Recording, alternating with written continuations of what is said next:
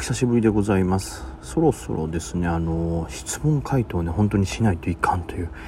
なかなかはいすいませんスケジュールがパンパンでございましてこれまたねなんか結局7月の第3週目までまた結構パンパンに詰まってしまっておるんですよね。これちょっと気をつけねばならんですねこれはね。まあまあまあというのはちょっと置いといてですねそのそこまで詰まってるんでねちょっとでも空き時間あったらちょっと返信というか質問回答したいと思いましてですねもうこれだいぶ昔のこう質問になって申し訳ないんですけど後のカーニバルさんですね、えー、いつも楽しいお話ありがとうございます。6月11日の振り返りすいません。本当もう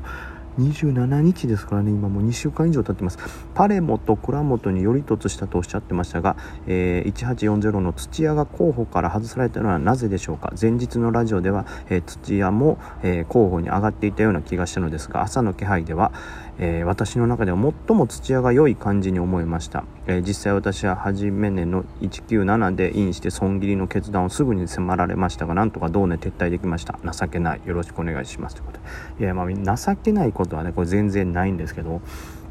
ちょっとねもうここまで16日2週間以上経ってますからもうこの後のカーニバルさんももう興味がないぜっていう可能性もありますし、で記憶ももう分かんねえよとかね。あと僕の中でもねその時の正しい記憶かっていうのはちょっとねあの申し訳ない部分はあるんですけども、まあ、覚えてる限り、まあ、記憶にある程度残ってるんでその感覚で言うとめちゃくちゃもうシンプルに言いますね。めちゃくちゃシンプルに言いますと確かなんですけどパレモと蔵元はよりがちょっと早かったはずなんですよね。逆に言うと土屋っていうのは、えー、気配が良すぎてですねよりが遅かったはずなんですよね。まず理由がそのよりが遅いというので土屋を外したっていうのが一つ。でもう二つはその一つ目のよりが遅いのにもこう関わってくるんですけど極端にギャップアップしすぎたという感じだったかと思います。まあ、これまあどういう順番で言ったらっていう話ですけど、まあ、単純によりがまず早いという面でも大事な理由としては朝一バッて始まった瞬間ってこの、まあ、たら手に今のところトレードして打ったり買ったりしてない状態ですから手が空いてるわけですよね。お手すきの状態なんですよ。でその間に、まあ、とりあえず入りたいという早くプラスになりたいという、まあ、気持ちも皆さんありますからやっぱり早めに値上がり率ランキングにバンって乗った銘柄というのは目立つんですよね。だからまあそういう早く寄った銘柄から優先して買うっていうことは僕はありますしあとまあ遅れて寄るっていうことは、まあ、当然その分大きくギャップアップ大きくギャップダウンしてたりするんでその面でこう何て言うんですかねそのまあ例えば値上がり率高い順番でいきなり上位ランクにバンって入ってくることはもちろんあるんですけどもただそのタイミングで他の銘柄もバッと上がってたりしてまあ目立たないこともあったりするんですよね。はい、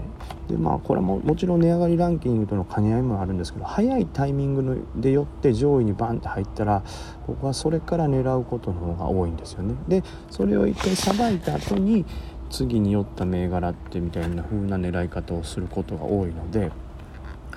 まあ、この場合は土屋がちょっと遅かったはずなんですよね。それで先にパレも倉本を触ってる間に土屋が寄ってしまってあんまりトレードできなかったタイミング的にっていうのがまず一つであとはそのねさっきも言いましたけど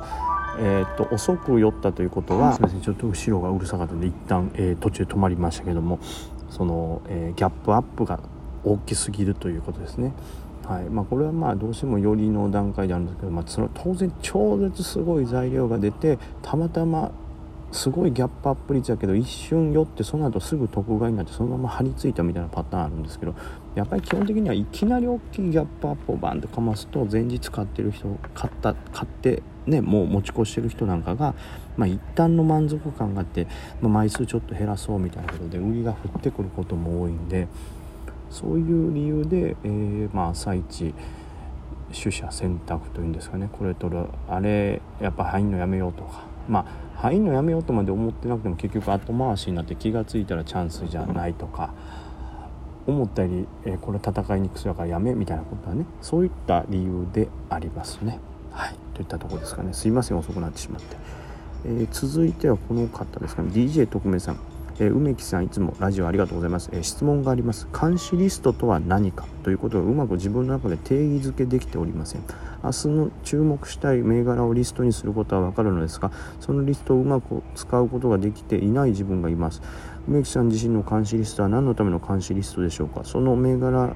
監視リストをどのように使うことで監視リストの意味を見いだしているんでしょうか。私自身監視リストはあるもののただ監視リストがあるだけの状態です。何の狙いがありどのような監視リストを作ればいいのかわからなくなってしまったので梅木さんのご意見をお聞かせくだされば幸いです。長く読みづらい質問失礼いたしましたとありますけど。なんかなんでしょうね。めちゃくちゃ単純なことなんですけど深く考えすぎてしまってるのかなというような内容ですかね。まあうん。まあ株のね、まあ、根本ですけど、まあ、株ってね勝ちたいお金を儲けたいっていうのがねあの一番の原理でございますからなのでまあ監視リストを作る理由は、まあ、自分が勝つため、えー、ってことですよね。でまあそれがどんなトレードのスタイルなのかっていうとこで例えばデイトレをメインにしてる僕なんかは翌日まあ入ったら勝てそうな銘柄デイトレっていうのはやっぱり人が集まらないとテクニカルも機能しませんし人が集まることで値幅が出ることが多いので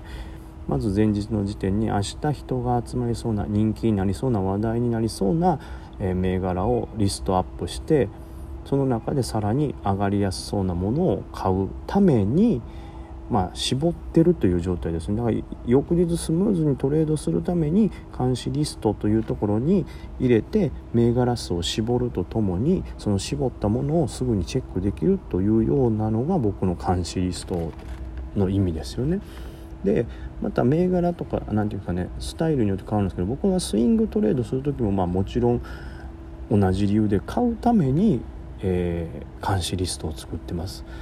えー、スイングに関してはそのデイトレのように人が集まってるとかじゃなくてこれはファンダ寄りになったりとかね僕がこれもっと先将来、えー、スイングの期間で考えると儲かるんじゃないかな上がるんじゃないかなっていう銘柄を